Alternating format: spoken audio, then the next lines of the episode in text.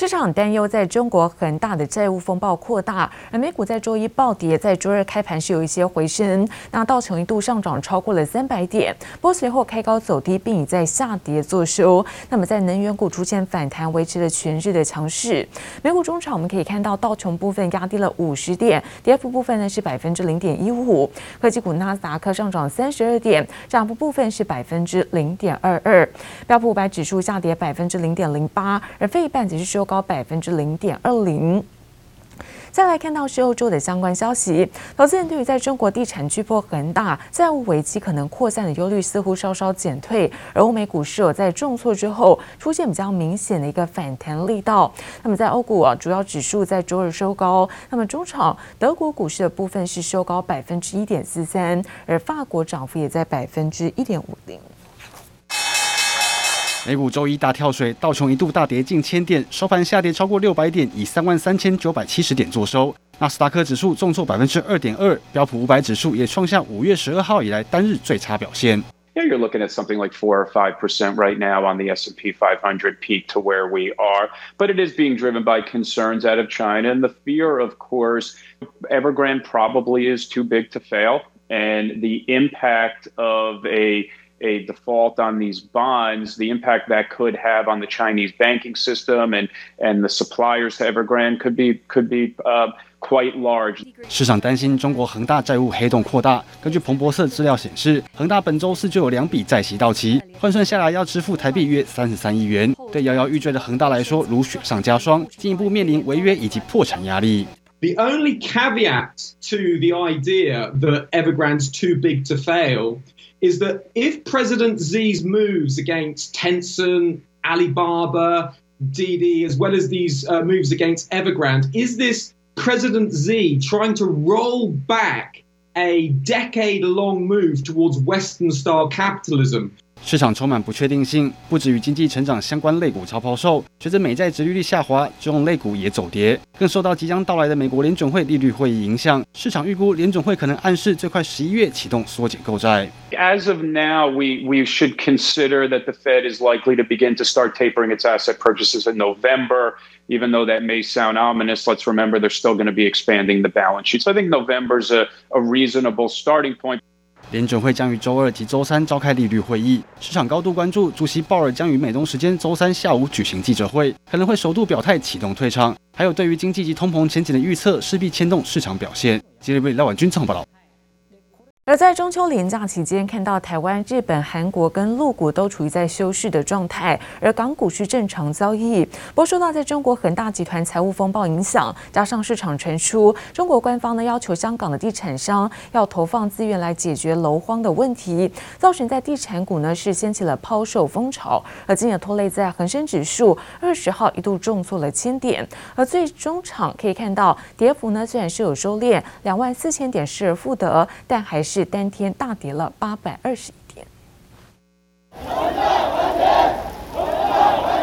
不为外头下着大雨，一大批投资者挤在中国恒大集团位于深圳的总部抗议，为的就是讨个公道。我现在在恒大，我感觉我像乞丐，我连乞丐都不如，乞丐还能光明正大的在街上乞讨，那我现在连乞讨的资格都没有。恒大身为中国第二大的房地产集团，最近爆发财务危机，这也导致恒大系股票纷纷崩跌，市值大跳水。在香港挂牌的中国恒大，周一股价开盘就暴跌近百分之十五，创近十一年来的新低，拖累港股重挫，恒生指数一度下跌超过千点，失守两万四千点关卡。即便跌势在尾盘收敛，两万四千点失而复得，其他地产股依旧一片惨淡。Hong Kong real estate giants, including Henderson Land Development Company suffered the biggest sell-off in more than a year on speculation China will extend its property clampdown to the financial hub. Fears of contagion from China Evergrande Group continued to intensify. 港股四大蓝筹股周一收盘价哀鸿遍野，恒基地产、新世界发展以及新鸿基地产跌势都下杀超过百分之十，长江实业集团也跌逾百分之九。整体来看，距离前一波高点，港股跌幅更将近两成，即将迈入熊市。对此，分析师指出，虽然可能造成台股中秋连假后开盘受到些许影响，但也可以从两大层面来观察。大家可以去注意一点，就第一个就是新台币不要。太太弱势，表示资金还是从香港往其他国家做移入，那可能台股的跌幅或者跌点就都不至于太深。均线纠结这附近的区间啊，大概一万七千两百点，能不能呃守得住啊？如果能守得住，那表示资金有很明显的从香港。转往到其他的股市，有鉴于港股、机械、中国 A 五十指数期货跟着一度下挫近百分之四，富台指也跌逾百分之二。不过，分析师认为，主要是台日韩陆股适逢中秋廉价休市，为了进行避险，观察整体雅股后市还未出现之前像雷曼兄弟系统性风险范围的危机。不过，仍是一大警讯，要持续观察市场资金的流动。记者林文新、张浩普台北采访报道。而在中秋连假期间，在中国恒大的风暴冲击之下，港股跟美股重挫，也让台股这个节后的变盘说再起。那么内资法人持续紧盯是国际股市的动向。就有专家分析了，虽然中国恒大事件对于在台股节后开盘会造成一定的影响，但是有企业的获利向上，还有传统旺季来临这些利多支撑，认为说台股先下后上的机会相当高。迎接月圆人团圆的中秋节，本是充斥欢庆氛围，但投资市场上却风云变色。受到中国恒大债务疑云笼罩，恒生指数周一不仅盘中重挫千点，美股道琼工业指数同样下跌超过五百点，吓坏一片投资人，也让还未顺利收复季线的台股节后开盘备受瞩目。扩散到。这个内地的房地产股、保险股跟银行股的这个冲击哦，其实是有可能会受到冲击的。那呃，这两天美股其实也受到这个入股的这个影响哦，外资应该有可能在这个地方会先做一些调节。那不过我们觉得，呃，一般不从过去的历史经验来看的话，大概从九月中之后到十月底哦，这个地方都会呈现一个先下后上哦。内资法人也紧盯恒大事件发展。富邦投顾董事长萧前祥分析，台湾金融机构破险金额不高，冲击程度有限，但也要关注资金流动造成的连锁效应。群益投顾副总裁曾衍运认为，中国政府可能以有序倒闭作为处理原则，避免复制雷曼时刻。进一步端看近期多空因子，包含 Fed 决策会议在即、电子砍单杂音、恒大风暴以及 Delta 病毒来袭等四大偏空消息。但也有企业获利向上、传统旺季来临与外资启动回补三大利多支撑节后行情，也让专家对台股展望审慎乐观。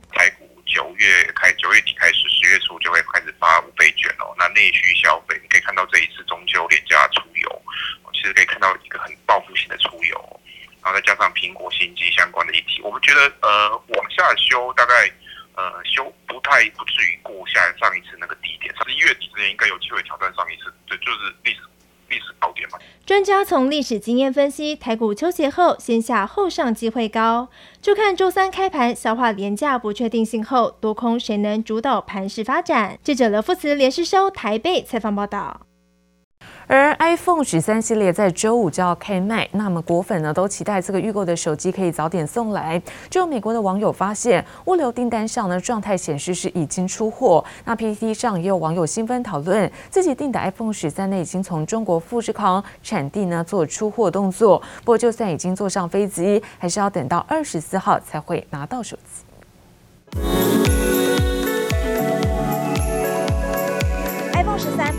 的天风蓝在一片冰雪当中衬托得令人惊艳，一开放预购就直接秒杀，幸运抢到的果粉也按捺不住焦虑的等待。美国网友眼尖发现，官网显示订单状态准备出货，再看看物流追踪，发现自己朝思暮想的 iPhone 十三 Pro 已经悄悄坐上飞机。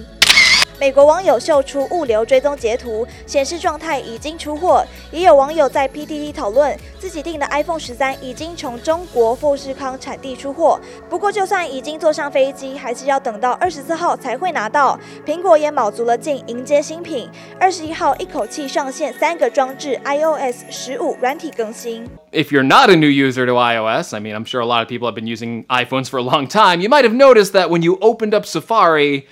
Things look a little bit different with a new tab bar option, which now places the address bar at the bottom of your iPhone screen. 为了更大尺寸手机使用方便，苹果大改网页配置。不过新旧果粉都别担心，可以设定改回原本的上方配置。iOS 十五还新增数位车钥匙功能，同时在手机上推出专注模式，过滤应用程式通知。至于 FaceTime 通话，则是破天荒延伸到不限苹果装置。You can now FaceTime with Android. With the iPhone. You can also do this with a Windows browser as well. So you're no longer going to be like, I cannot FaceTime you, so I have to get an iPhone. So if you like Android and you want all you really want to do is FaceTime, you can do it now here iPhone 新机即将在周五正式开卖。不过有趣的是，苹果 CEO 库克在微博发出中秋祝福，上头的手机竟然还是使用 iPhone 十二 Pro Max，让网友惊讶，是否因为还没开卖，所以连 CEO 都不能抢先使用 iPhone 十三系列的高人气，让任何的蛛丝马迹都成为热门话题。记者刘志柔、欧俊杰台北报道。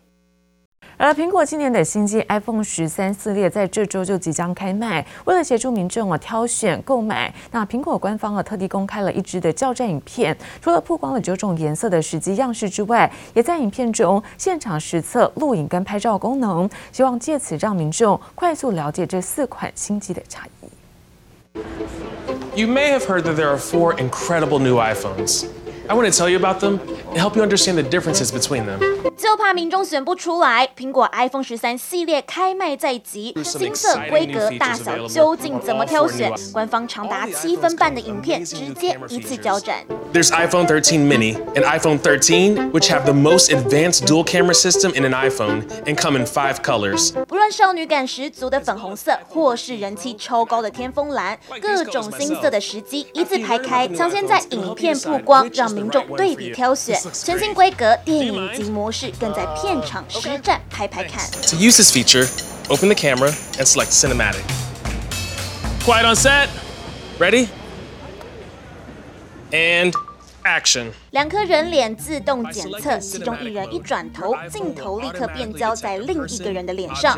录制完成后，还可以后置改变景深效果，靠着更大的感光元件，在低光源的环境下，摄影效能也依旧精致。不只实测苹果新机的外形和功能，实际的包装盒也抢先曝光。看一下，今年是没有这个塑封包装的，然后呢，带一次性的这个。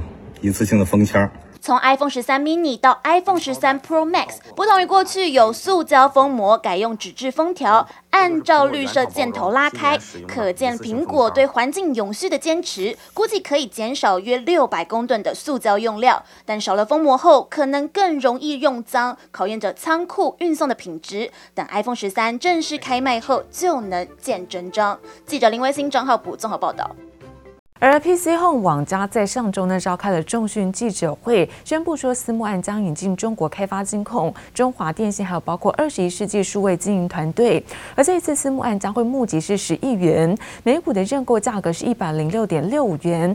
网家强调，透过这一次的强强合作，将会借重金融服务，包括人工的智慧科技等资源，那么来数据为核心，驱动在后续的金融数位发展。为了生态圈资源整合，PC Home 今天晚间召开重大讯息，宣布董事会决议通过私募普通股案，引进中华开发、中华电信以及二十一世纪数位经营团队。此次将募集约十亿元，每股认购价格为一百零六点六五元。其中，PC Home 将发行九百三十七万股，占已发行股份约百分之七点三五。我们希望啊，PC Home 过去在在网络服务所做的事，能够让别人参与。也参与别人。二十一世纪，它有它独特的专业跟它的服务的的的内容。那中华电信，啊、这个中华开发金控，他们都是在啊、数据、电信、金融服务的各个领域，有众多的资源跟累积的组织。那这个结合，希望能够啊、这个帮助我们啊，啊、我们当然也希望能够提供一点贡献，来使得。